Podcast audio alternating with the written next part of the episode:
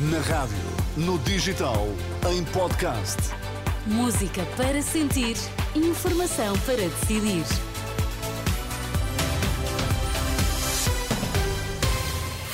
Notícias às quatro, para já os destaques. Boa tarde. Boa tarde. Iniciativa Liberal quer ouvir o filho do Presidente da República na Assembleia sobre o caso das gêmeas. PSP reconhece que não são as melhores as condições em que os requerentes de asilo aguardam por uma resposta no aeroporto de Lisboa. A iniciativa liberal quer ouvir no Parlamento o filho do Presidente da República sobre o caso das gêmeas luso-brasileiras. O partido entende que esta é a única forma de apurar a verdade, já que o PS chumbou os pedidos de audição a Marta Temido e ao antigo secretário de Estado da Saúde, Lacerda Salles. Foi o que explicou na última hora o líder do partido, Rui Rocha. Depois deste chumbo do PS, que leva a que se possa entender que há aqui algum bloqueio à descoberta daquilo que realmente se passou, a iniciativa liberal entende que não há outra alternativa que não seja seja chamar ao Parlamento, chamar à Comissão de Saúde, o doutor Nuno Rebelo de Sousa, porque é uma pessoa que tem sido citada em vários momentos como tendo tido algum tipo de intervenção. Entendemos que é, portanto, fundamental, primeiro, dar oportunidade ao próprio doutor Nuno Rebelo de Sousa a possibilidade de apresentar a sua versão dos factos e, por outro lado, de contribuir para a descoberta da verdade, que de alguma maneira ficaria inviabilizada com este chumbo uh, que o PS fez do requerimento para ouvir Lacerda Salles uh, e Marta Temido.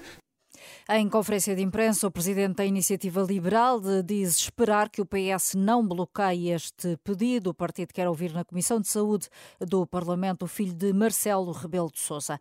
A PSP reconhece que não são as melhores as condições em que os requerentes de asilo aguardam por uma resposta no aeroporto de Lisboa, mas explica que a culpa é do aumento do afluxo que se tem registado nas últimas semanas. O superintendente Hugo Palma diz que os estrangeiros mais vulneráveis têm sido colocados no espaço equiparado a centro de instalação temporária, só que já foi atingido o limite de capacidade. O problema é que esgotámos a capacidade. O centro tem uma capacidade limite e perante este acumular de, de situações, as pessoas tenham que aguardar, lá está, na zona internacional.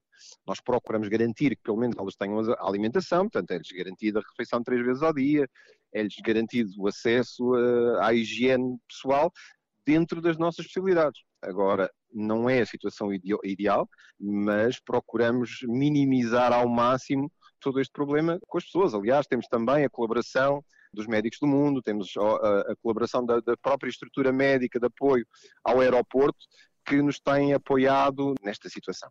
Em declarações à Renascença, o responsável da PSP adianta que tanto a Polícia como a Agência para a Integração, Migrações e Asilo, que sucedeu ao CEF, estão a fazer o possível para acelerar os processos e também para encontrar locais para alojamento para estas pessoas, o que até agora não foi possível. O presidente da Andaluzia defende a transferência de água como solução para combater o impacto da seca na região e garante que está a trabalhar com Portugal nesse âmbito. Entrevistado pela agência F, Juan Manuel Moreno adianta que está a fechar um projeto que vai permitir levar água a partir de Portugal. Contactado pela Renascença, o Ministério do Ambiente e Ação Climática diz que as relações com Espanha seguem o que está definido pela Convenção de Albufeira, garantindo, no entanto, que não foi informado pela Agência Europeia do Ambiente sobre qualquer proposta neste sentido por parte de Espanha. A maternidade Alfreda Costa em Lisboa está fechada ao CODO, ou seja, não recebe grávidas que sejam transportadas de ambulância, com várias maternidades e urgências obstétricas condicionadas e fechadas na região de Lisboa, a MAC esgotou a sua capacidade.